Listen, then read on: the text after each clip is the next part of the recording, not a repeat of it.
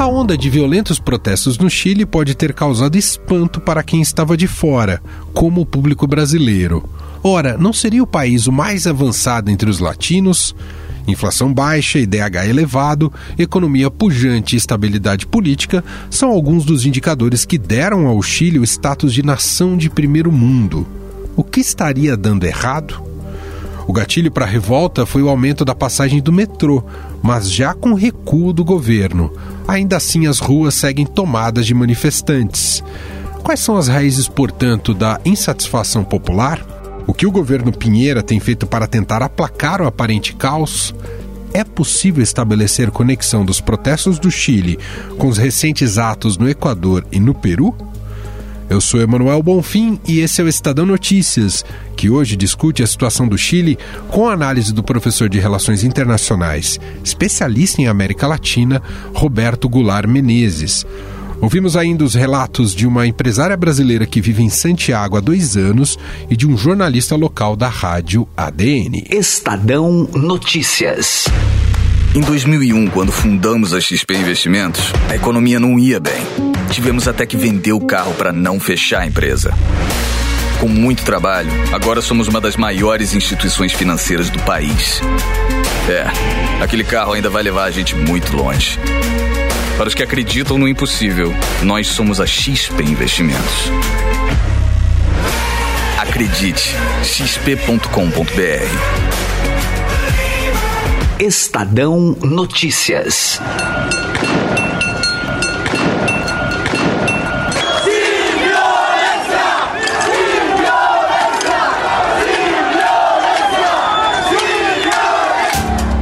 Onda de protestos no Chile desde a última quinta-feira resultou em vários mortos.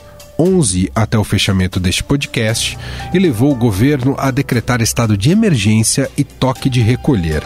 Por isso, 10 mil militares munidos de armas de fogo e veículos blindados realizam rondas pelas ruas da capital, Santiago, de Valparaíso, sede do Congresso, e Concepción. São os locais com maior tradição de mobilização estudantil e sindical no país. É a primeira vez que Santiago é patrulhada por soldados desde o fim da ditadura do general Augusto Pinochet em 1990.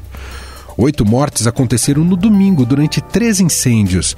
As vítimas estavam dentro de uma loja de roupas e de outra de materiais de construção que foram saqueadas.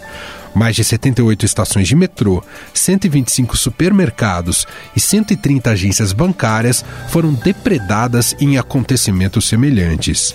Em vários pontos da capital chilena, semáforos e placas de trânsito foram destruídos, o comércio foi fechado, as aulas acabaram suspensas e dezenas de voos cancelados. O mesmo aconteceu com shows, peças de teatro e outros eventos. O estopim disso tudo foi o anúncio de um aumento de 30 pesos no preço da passagem unitária do metrô durante o horário de pico. O metrô de Santiago cobra tarifas diferenciadas de acordo com as faixas de horário. Ao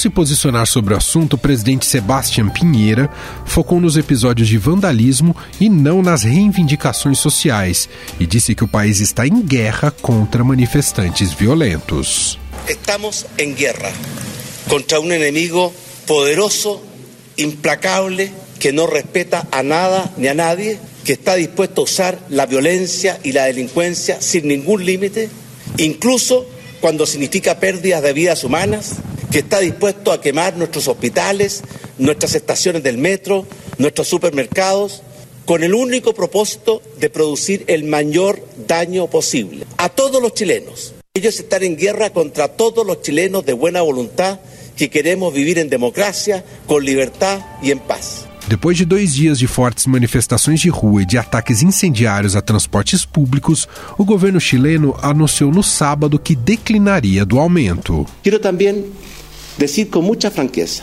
he escuchado con humildad y con mucha atención la voz de mis compatriotas y no tendré miedo a seguir escuchando esa voz, porque así se construyen las democracias y porque así logramos mayor unidad entre nuestros chilenos. Por eso quiero anunciar hoy día, primero, vamos a suspender el alza de los pasajes del metro. O recuo do aumento nas tarifas do transporte público foi aprovado no mesmo dia pela Câmara dos Deputados e ontem por unanimidade pelo Senado. Mesmo assim, os protestos continuam a todo vapor e desafiam um toque de recolher que vigora todos os dias desde sábado, entre 7 da noite e 6 da manhã. A empresária brasileira Bruna Paese, que vive em Santiago há dois anos, afirma que grande parte da população permanece recolhida em suas casas com receio da violência das manifestações. Eu bati um papo com ela sobre como está o clima na capital chilena. Tudo bem, Bruna? Como vai? Obrigado por nos atender. Tudo bem, Manuel? Obrigada pelo convite. Bom, queria que você nos relatasse um pouco como é que está a situação aí na capital chilena. As pessoas, em geral, e não sei se é o seu caso, também estão, tá, com exceção aqueles que estão se dirigindo, evidentemente, para os protestos, estão ficando em casa. A situação é essa, Bruna? É, a recomendação é que fique em casa, né? Até porque toda a locomoção na cidade está bem complicada. Então, algumas regiões não funcionam transporte uh, nem público nem privado, então a gente acaba optando por ficar em casa e só se locomovendo em caso necessário de né, fazer alguma compra de suplemento, alguma rara locomoção para evitar algum tipo de conflito. A única questão é que todo o protesto está por toda a cidade, então indiferente de onde você estiver, você vai estar tá ouvindo. Claro, quer dizer, não há uma normalidade de dia de trabalho, as pessoas foram para suas empresas trabalharem mesmo com foco de protesto. Tá, tá realmente bem diferente do, da rotina do dia a dia em Santiago, Bruna? Sim, não, não tem rotina, né? Foi todo cancelado e todos os coworks, os escritórios estão é, facultativos. As escolas já fecharam, algumas coisas abriram, mas já decidiram fechar também. E, e há toque de recolher no, no, no período noturno, Bruno, um horário que as pessoas têm que estar em casa? Tem, só que eles estão alterando é, esse toque de recolher justamente para a população ficar atenta a esse tipo de informação. Então, o primeiro dia foram da, das 10 até as 7 da manhã, no segundo, das 7 da noite até as 7 da manhã. Te surpreendeu a intensidade do protesto, como ele veio, como as manifestações vieram em Santiago, no Chile? Já havia alguma coisa que antecipava esses dias mais turbulentos, ou foi de uma, ou, ou digamos que o gatilho foi de uma hora para outra, hein, Bruna? Então, depende para quem, né? Curiosamente, é, eu acabei vivendo em alguns lugares no Chile, né? Tive essa oportunidade de conhecer diferentes pessoas, classes sociais, e eu já vinha sentindo esse descontentamento há um bom tempo. Eu vivia numa, um, né, que, uma comune, que eles chamam que seria o nosso bairro, que a gente conhece, chamada República. República é um bairro de universitários. Então, quase todos os dias, pelo menos uma vez por semana, estava intensificando, é, tinha algum tipo de protesto e já violentos, né? Eu há, há pouco mais de dois meses eu mudei de casa justamente porque eu saí numa sexta-feira para para me divertir, caí no meio de um protesto e tive uma situação extremamente complicada para sair dali. Era só olhar para as ruas, era só ver o que estava acontecendo, o número de incidentes que estava acontecendo e, e que era era possível prever, sim. E pelo que você percebeu, em geral, claro que há uma pauta difusa, mas a natureza desse, dessa indignação é econômica.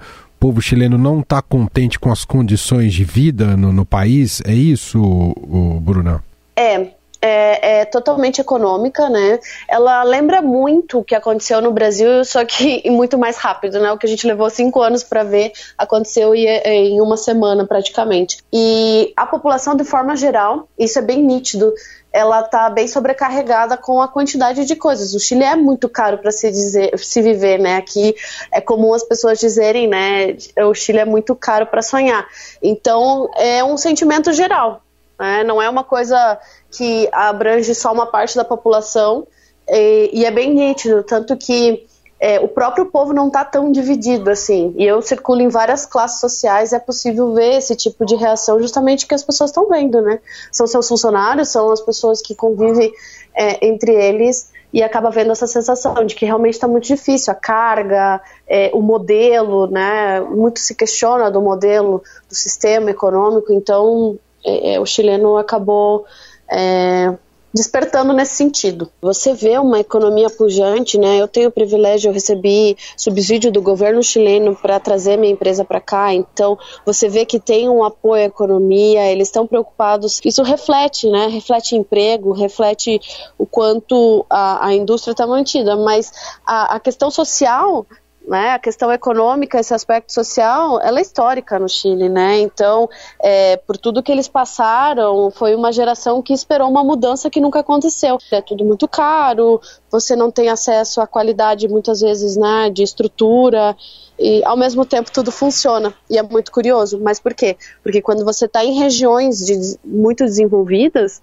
você tem acesso a esse tipo de coisa. Agora você começa a se afastar, você começa a ir em lugares que não tem é, tanto acesso, é, que não tem co condições, e aí você começa a ver a realidade do Chile mesmo, que não é bem é, aquela região de Las Condes, Vitacura, Providência que o turista é acostumado a ver aqui no Chile. Você presenciou algum, alguma repressão muito forte de forças policiais é, nesses dias ou não? Tem, tem sido muito ostensiva a presença das forças policiais como um todo em Santiago? todos os confrontos que eu presenciei, presenciei, são muito violentos, eles não distinguem, né? Eles eles estão sempre e, e, talvez por isso veio essa crescente tão forte, né? É, nada sai do nada, né? Foi cada vez mais aumentando e sempre com força policial muito forte. Então, eu vi realmente, assim, presenciei algumas coisas que me deixaram um pouco assustada. A nação inteira reagiu muito é, de forma muito forte é quando ele anunciou né, que estamos em guerra, porque é nítido que as pessoas não querem isso, né? Elas querem só o direito delas, mas elas veem nesse protesto a forma de conseguir essa, negociar o que eles vêm reivindicando há muito tempo. Bruna Paes, gentilmente atendendo aqui a nossa reportagem, contando um pouco da situação que está passando, a situação delicada pela qual está passando agora o Chile, o povo chileno e, claro, todos lá que habitam, incluindo a Bruna e a comunidade brasileira. Muito obrigado, viu, Bruno, aqui pelo relato, depoimento e boa sorte por aí. Imagina, obrigada a você pelo convite. Espero que tenha esclarecido algumas coisas, claro, sempre por uma visão uh, também um pouco pessoal da vivência que a gente tem aqui, mas acredito que é importante é, compartilhar alguns pensamentos panelaços também foram registrados nesta segunda-feira, como relata a chilena Coca Vergara, moradora da província de Copiapó, na região do Atacama. No meu condomínio o pessoal está batendo panela.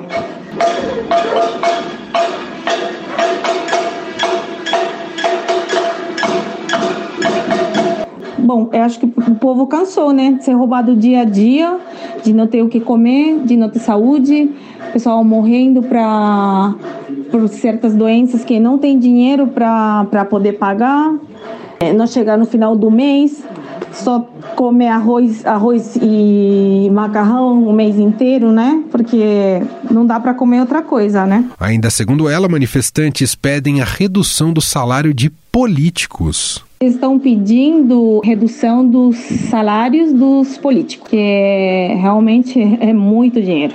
Todo ano eles têm aumento de salário e o salário mínimo continua a mesma porcaria de sempre. Não sei como as famílias aqui do Chile, sinceramente, um grupo de quatro consegue chegar no final do mês. O pessoal está pagando a comida, os remédios, coisas básicas com cartão de crédito. Bastante tempo, o Chile é tido como uma referência na América Latina e dono de um modelo econômico a ser seguido. Mas o que aconteceu para agora sofrer com essas manifestações populares? Quem tenta responder a essa questão é o professor do Instituto de Relações Internacionais da Universidade de Brasília, Roberto Goulart Menezes, coordenador do Núcleo de Estudos Latino-Americanos. O Chile sempre tem sido mencionado no circuito das elites latino-americanas como um exemplo, entre aspas, até um modelo a ser seguido é, creio que mais por falta de informação acerca da real situação econômica e social do Chile do que de fato pela propaganda de ideólogos tentando mostrar que o governo do Pinochet deu ao Chile uma feição modernizante e uma economia dinâmica. Mas o que ocorre é que, do ponto de vista social, a desigualdade no Chile, a pobreza no Chile, ela seguiu crescendo. Então, o Chile, para as camadas mais ricas, o chamado 1% ou 5% da população, o Chile sempre esteve muito bem. O fato é que, com o governo do Pinochet entre 1973 e 1990, os serviços públicos no Chile foram todos mercantilizados, ou seja, todos eles estão no mercado e, para isso, as pessoas precisam de renda suficiente para poder acessar um conjunto de serviços que antes eles eram públicos.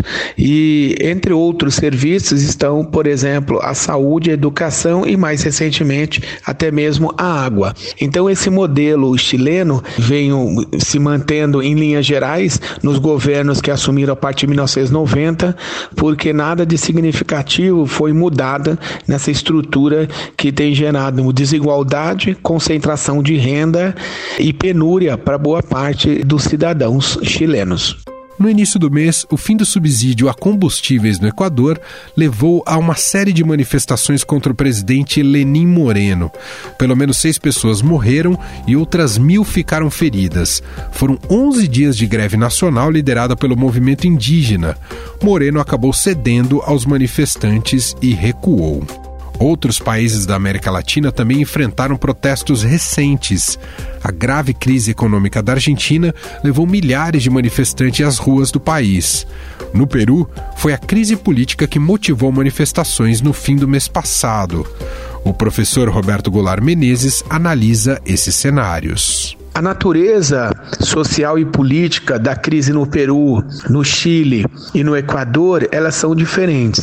No Peru, é sobretudo uma crise institucional envolvendo o presidente e o Congresso acerca da nomeação dos ministros do, equivalente no Brasil ao Supremo Tribunal Federal. Então, essa a crise do Equador e a crise do Chile estão mais próximas, porque as duas têm como é, pano de fundo as medidas de austeridade austeridade, não apenas de ajuste estrutural, mas uma mudança de paradigma, que é, é justamente a, a adoção de políticas cujo resultado seja exatamente tirar o pouco de direitos sociais ainda que restam nesses países. No caso do Equador, o governo do Lenin Moreno, que foi vice na gestão anterior do Rafael Correia, ele deu uma guinada mais ah, para a direita, ele deu as costas a sua plataforma econômica apresentada nas eleições e passou a seguir a riscas as orientações do Fundo Monetário Internacional e do Banco Mundial. E com isso, como são políticas de chamadas reformas neoliberais de segunda geração, o governo passou então a retirar é, subsídios, como por exemplo no caso do Equador, do combustível. E isso levou, né, como a gasolina implica no custo de vida é, de uma forma mais mais ampla, levou então a protestos, a insatisfações é, que já vinham se acumulando no caso do Equador. E também, tanto no Chile como no Equador, eles recorreram à força bruta, ou seja, recorreram ao exército, às tropas, a toque de recolher. Então, portanto, mostrando que ao invés de recuarem nas medidas, de negociarem com as suas sociedades, debaterem no parlamento, debater é, com os movimentos sociais organizados, debater com as universidades, enfim, debater essas políticas é, de, de procurar convencer a sociedade da, da necessidade delas, eles optam pela via mais fácil, que é a repressão ao voltar os olhos para o Chile, é inevitável se lembrar das manifestações de 2013 no Brasil contra o aumento de 20 centavos na passagem do transporte público. Os 30 pesos a mais na passagem do metrô no Chile equivalem a 17 centavos. No entanto, para o professor Roberto Goulart Menezes, não é possível fazer uma comparação direta entre os dois casos. No Brasil, nós temos políticas públicas de passe livre para estudantes, que foi uma conquista em São Paulo, assim como em outras cidades do Brasil, como a capital do país, tem passe livre também para os estudantes, inclusive os estudantes universitários. E no Brasil também tem a meia passagem, né, o desconto de 50% em outras cidades. Já no Chile, tudo é pago, essas políticas públicas, elas não existem. E então, o problema central no Chile hoje hoje em relação ao metrô, ao transporte, tem a ver com o custo de vida de maneira mais ampla. Porque, de acordo com a Fundação Sol, uma fundação importante no Chile, a ser que estuda a desigualdade, a questão da renda do trabalho, as igualdades de gênero e assim por diante, é o segundo gasto das famílias é, chilenas se dá com o transporte, em torno de 15% da renda. E o transporte no Chile, hoje, ele é caro para os padrões é, salariais chilenos. E outro ponto que toca, né, comparar o Chile com o Brasil nesse caso, tem a ver sim com o custo de vida. Então, o aumento do desemprego, a concentração de renda, o aumento da pobreza. O Brasil, mais recentemente, voltou ao mapa da fome. Então, as políticas sociais do Chile têm um alcance é, menos universal do que algumas políticas públicas no Brasil. Nossa reportagem também ouviu o jornalista chileno Danilo Dias, que tem feito a cobertura dos protestos pela rádio ADN de Santiago. Na avaliação dele, o presidente Sebastião Pinheira peca na condução política, com uma sucessão de improvisos, enquanto a oposição falha por falta de lideranças. Dias entende ainda que o governo não dará abertura para diálogo com manifestantes. Para o jornalista, essa é a maior crise política e social no Chile desde o retorno da democracia no país em 1990. O governo é um governo incapaz, um governo inepto que ha demostrado en este, en este ciclo que no tiene conducción política. Los funcionarios dicen una cosa, se contradicen, se contradicen con otros ministerios, hay un problema gravísimo de conducción política. Eh, este era un gobierno de puros eslogan, un gobierno que eh, hizo una serie de promesas para llegar al, poder, eh, que se aprovechó del desgaste de la centroizquierda, que fue la que gobernó Chile, eh, salvo en el periodo anterior de Sebastián Piñera, pero en esta ocasión el, eh, lo de lo de este gobierno ha sido realmente un papelón, porque improvisan e improvisan siempre. ¿Qué los ha favorecido?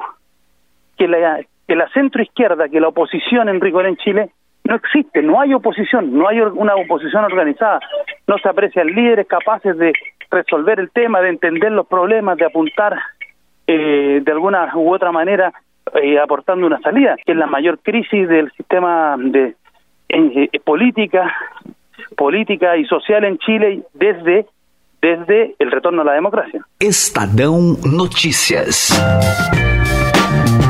O Estadão Notícias desta terça-feira vai ficando por aqui. Contou com a apresentação minha, Emanuel Bonfim, produção de Diego Carvalho e Bruno Nomura, colaboração de Juliana Metzaruba e montagem de Afrânio Vanderlei. O diretor de jornalismo do Grupo Estado é João Fábio Caminoto. Mande seu comentário e sugestão para o e-mail podcast@estadão.com. Um abraço para você e até mais. Estadão Notícias.